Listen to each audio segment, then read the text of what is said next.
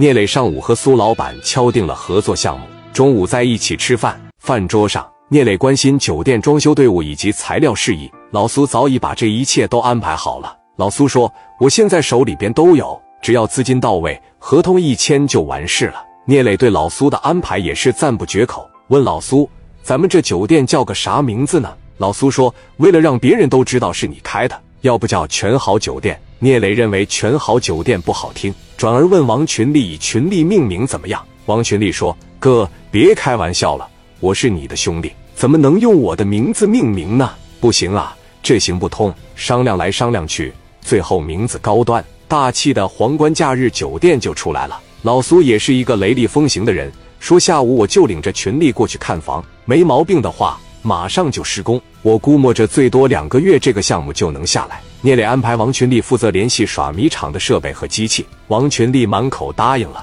吃完饭后，稍微休息了一会儿，苏老板领着王群力和几个兄弟来到了大学路上。王群力找来了一个风水先生，来到项目现场，一群人从上到下看了一遍，把布局、构想以及个别的风水关键点记下后，王群力说：“苏老板，等今天晚上的时候呢？”我把这些内容都交给我磊哥，让磊哥看看大概怎么摆设，我也能跟磊哥说明白。苏老板也觉得很有必要。一行人来到了门口，苏老板请风水先生看看门头如何布局。风水先生拿着罗盘在门口比划着，王群力看不懂，就在门口抽烟闲逛。这时，两辆轿车停在了门前，从车上下来了七八个西装革履的人，往门口一站，也开始比划。王群力无意中听到那边有人说这个房子挺好的，酒店选在这个地方肯定赚米。王群力赶快跑到老苏那边说：“苏老板，那边几个人在说这个房子开酒店的事，听意思他们也挺看好的。”苏老板一看，说：“人家是开发商，我把合同都签了，你别瞎闹，你别激动。”又过了一会儿，王群力又跟苏老板说：“苏老板决定过去了解一下。”来到那一群人跟前。苏老板问哥几个在这比划什么呢？你们是干什么的？那边说我们准备把这栋楼租下来开酒店。苏老板一听，问你们是刚找到这个地方吗？对方说是啊，昨天谈好的。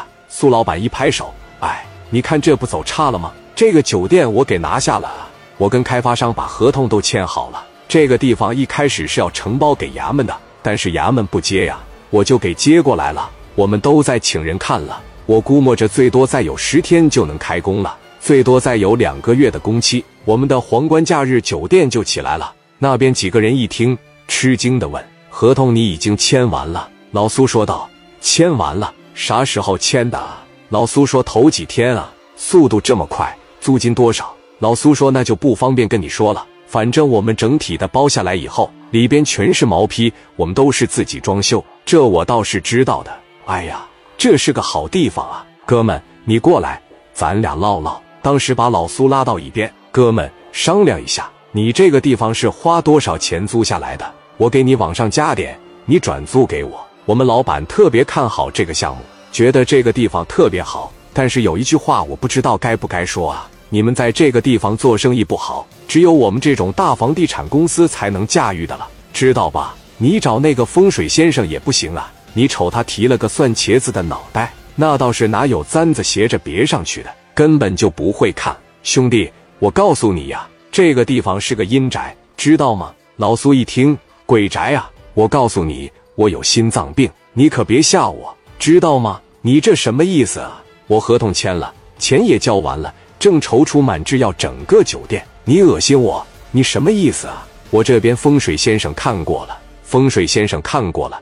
他看的不准，那边继续说：“你知道底下有啥吗？脏东西太多了，你真驾驭不了啊，兄弟！别回头说一二百万扔里头，开不了张，那咋整啊？你把它交给我们做就不一样了。我们请的团队是啥团队啊？坟堆里盖的房子都卖的哗哗的，所以说在你的租金上加一二十万转给我们，多划算啊！”苏老板一听，觉得没有和对方说下去的必要了，说道：“不跟你唠了。”你也不用吓唬我，就你们这帮开发商，我太知道了。想这些歪门邪道没用。老苏回到了王群力跟前，王群力问怎么回事，老苏说就他们吓唬我，说这个房子里边脏东西太多，让我们在租金上加一二十万转租给他们，他们在这干酒店，那能行吗？我这跟磊哥都说好了，那咱做生意不能计较小钱，这一二十万，这是蝇头小利。等耍米场一起来，那啥感觉？我说的对不对？王群力说：“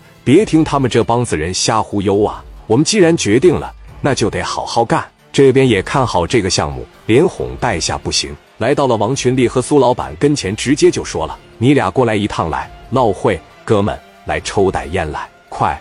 说话间有点连拖带拽了。王群力一看，你着急什么呀？你们什么意思啊？那边说我们公司也看好了这块地方，也看好这个房子，我们也想在这个地方整个酒店。我正讨价还价，没想到他都把合同签了，这速度太快了。我们交个朋友，我们的公司老大了，老牛逼了。以后随便甩给你点什么项目，你都挣米，知道不？不一定非得死看这个地方，好好的啊！今天就把话说给你听了，也说给你听了。我不知道你是不是老板，你既然往这个地方来了，跟你说话也算回去告诉你老板啊。这个项目啊，聂鼎荣看上了，你们就别争了。这小胳膊怎么能拧过大腿呢？年轻人创业在哪儿都能干，不一定非得在这干。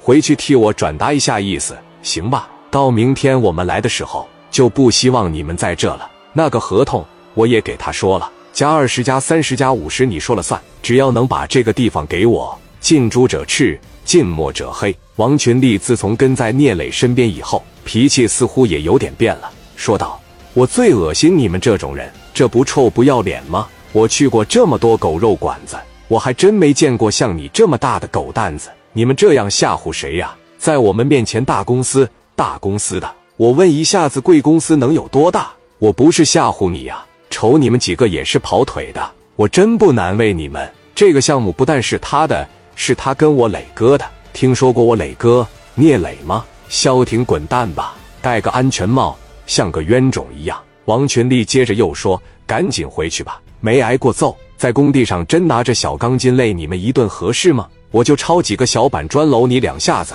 你不也疼吗？行了，回去吧，别说什么聂鼎荣了，跟我家大哥一个姓也不行，知道吗？跟我玩呼哈下，滚犊子！站在王群力身后的一个小子，从地上抄起来一个半截砖头，一下子给王群力就给开瓢了。